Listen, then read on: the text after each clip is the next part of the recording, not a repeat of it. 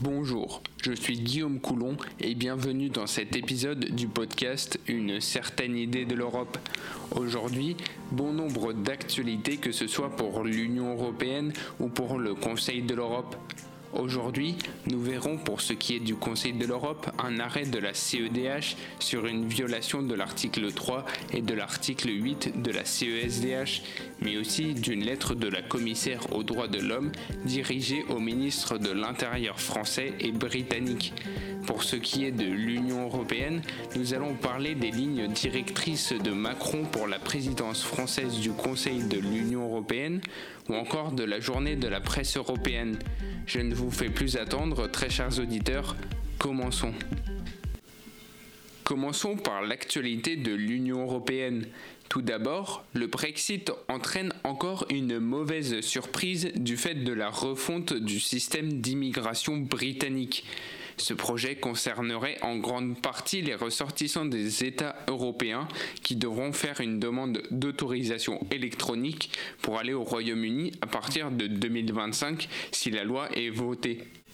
Ce système existe déjà dans d'autres États comme le Canada ou les États-Unis. Le projet est actuellement examiné par la Chambre haute du Parlement britannique un amendement devait exempter les ressortissants de l'UE installés en République d'Irlande pour passer en Irlande du Nord. Mais l'amendement a été rejeté, ce qui devrait donc impliquer des contrôles entre les deux frontières si le texte passe en l'état. Or, la frontière est invisible. D'autant plus que Londres a indiqué qu'aucun contrôle ne serait mis en place. Pourtant, 30 000 personnes franchissent chaque jour cette frontière pour travailler, faire leurs courses, entre autres. D'où la peur pour certains de voir des checkpoints apparaître à la frontière. Si les parlementaires britanniques y mettent pas du leur, la question de cette frontière n'est pas prête d'être réglée. Ensuite, la Cour constitutionnelle hongroise a tenu tête à son président Viktor Orban et ses idées souverainistes. En effet, la CJUE, dans un arrêt rendu en décembre 2020, avait condamné la Hongrie pour avoir enfreint le droit de l'Union en matière d'asile. Or, Orban a réalisé un recours devant la Cour constitutionnelle pour contester cette décision. Cependant, la Cour constitutionnelle hongroise a rejeté ce recours vendredi 10 décembre 2021 en estimant qu'elle n'est pas en mesure de contester un jugement de la CJUE ni d'examiner la primauté du droit de l'Union. Faut croire que la Cour constitutionnelle hongroise est toujours assez indépendante pour ne pas se plier aux volontés de son président, contrairement à ce que l'on a pu voir en Pologne.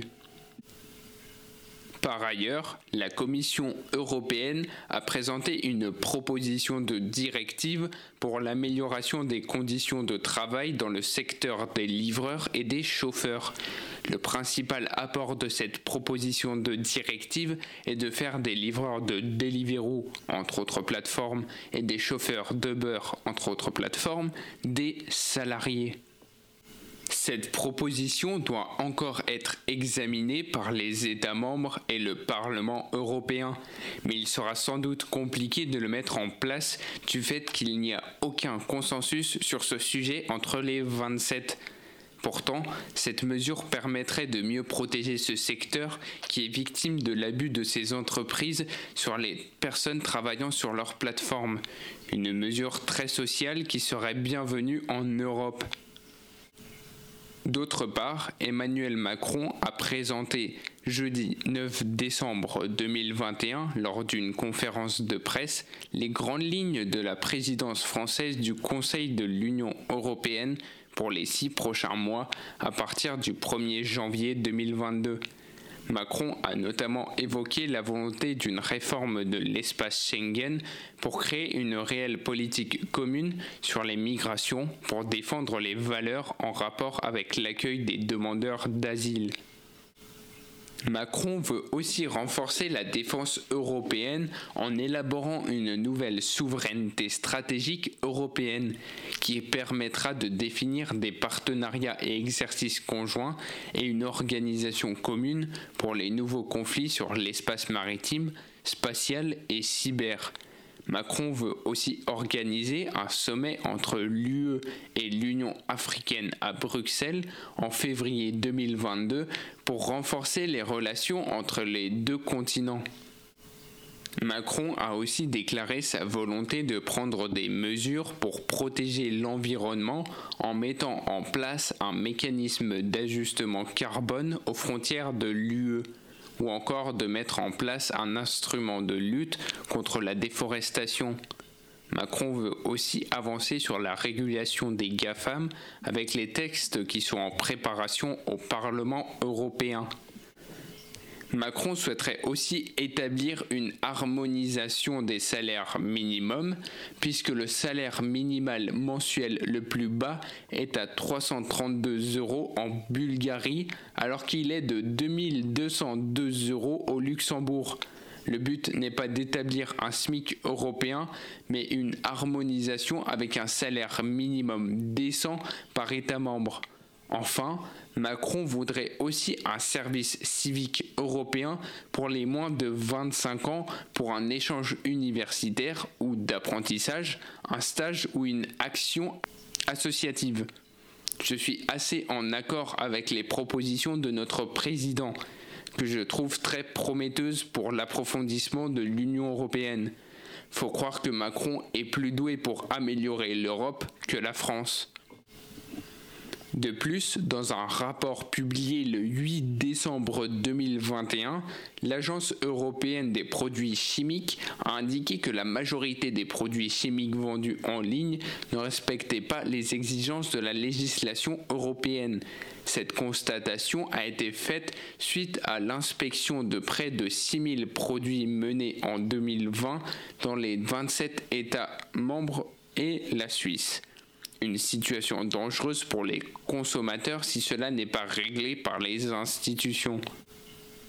Ensuite, l'Agence européenne pour la sécurité aérienne a proposé une directive de navigabilité demandant aux opérateurs de 13 Airbus A350 des inspections détaillées des zones affectées sur et sous les ailes mais elle ne demande pas l'immobilisation des appareils en question. En effet, elle estime qu'il y aurait des défauts de fabrication sur les ailes des Airbus A350 vendus entre 2016 et 2020. Airbus a émis un bulletin de service le 5 décembre pour indiquer comment réparer ces défauts et les inspections à mener. Par ailleurs, le directeur général de l'Agence spatiale européenne, depuis mars 2021, l'Autrichien Joseph Baker ne mâche pas réellement ses mots. Selon lui, l'Europe doit arrêter de faciliter la tâche d'Elon Musk dans son projet de faire de SpaceX et de Starlink l'inévitable alpha et oméga d'un business spatial en plein boom. L'astronome de formation explique ainsi que l'Europe ne doit pas laisser le patron de SpaceX créer ses propres règles il se lamente notamment du manque de coordination de ce côté de l'Atlantique pour fournir une réponse à ses projets, en particulier à sa constellation de satellites et à son fournisseur d'accès à Internet, Starlink.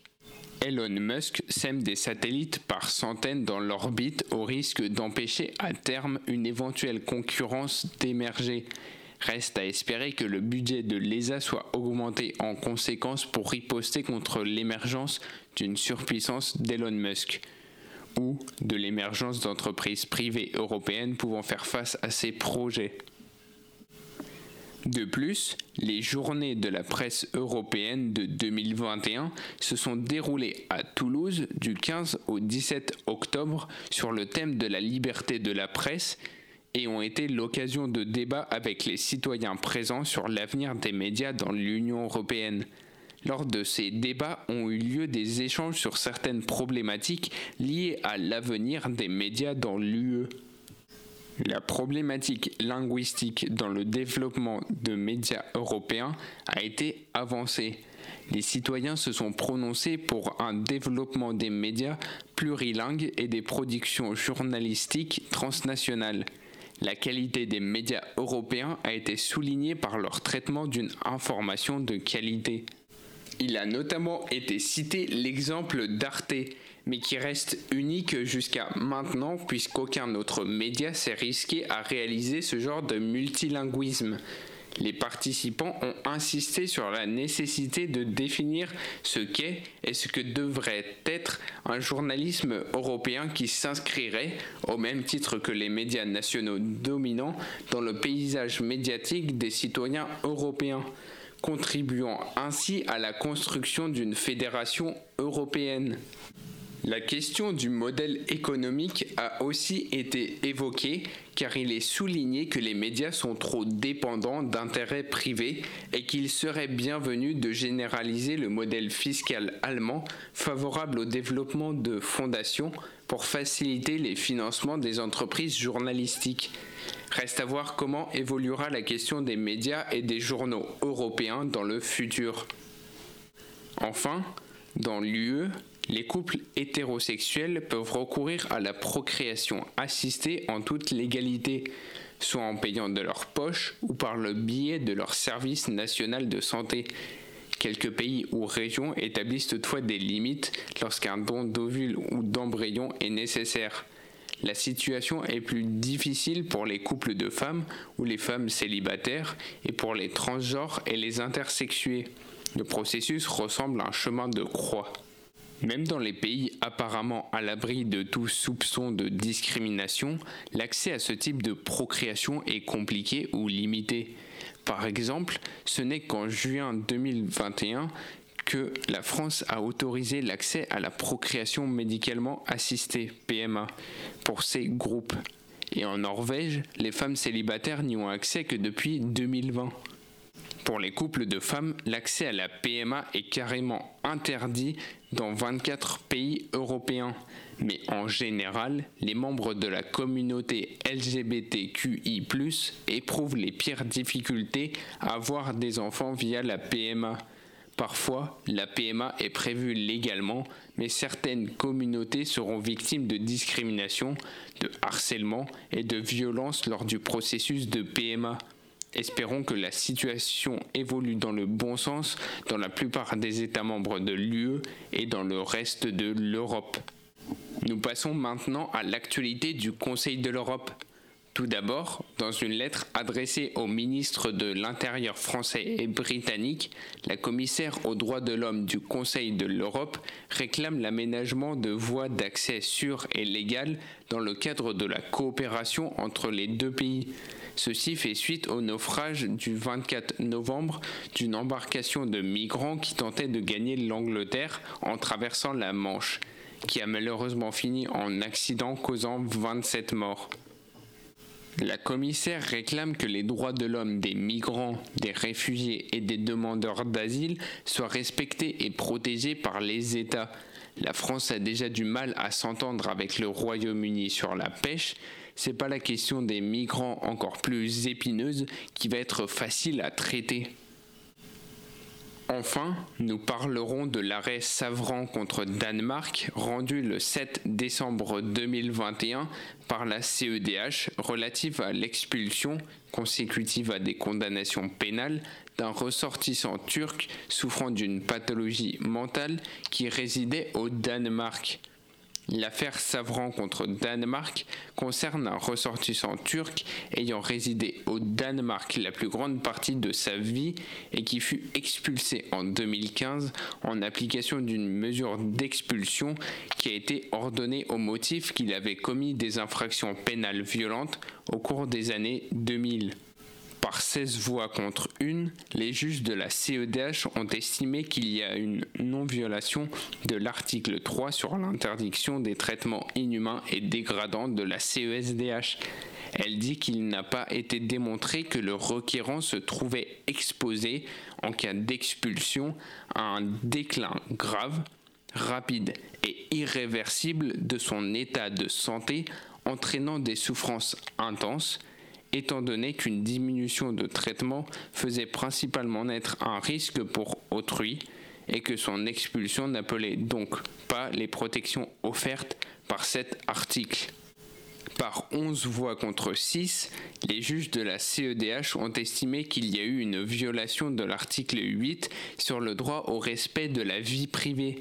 Elle dit en particulier que les autorités internes n'ont pas correctement apprécié la situation particulière du requérant et que l'interdiction définitive de retour sur le territoire s'analyse en une mesure disproportionnée. C'est la fin de cet épisode. J'espère vous retrouver au prochain pour vous maintenir informé sur l'actualité européenne. C'est tout pour moi. À la prochaine, très chers auditeurs.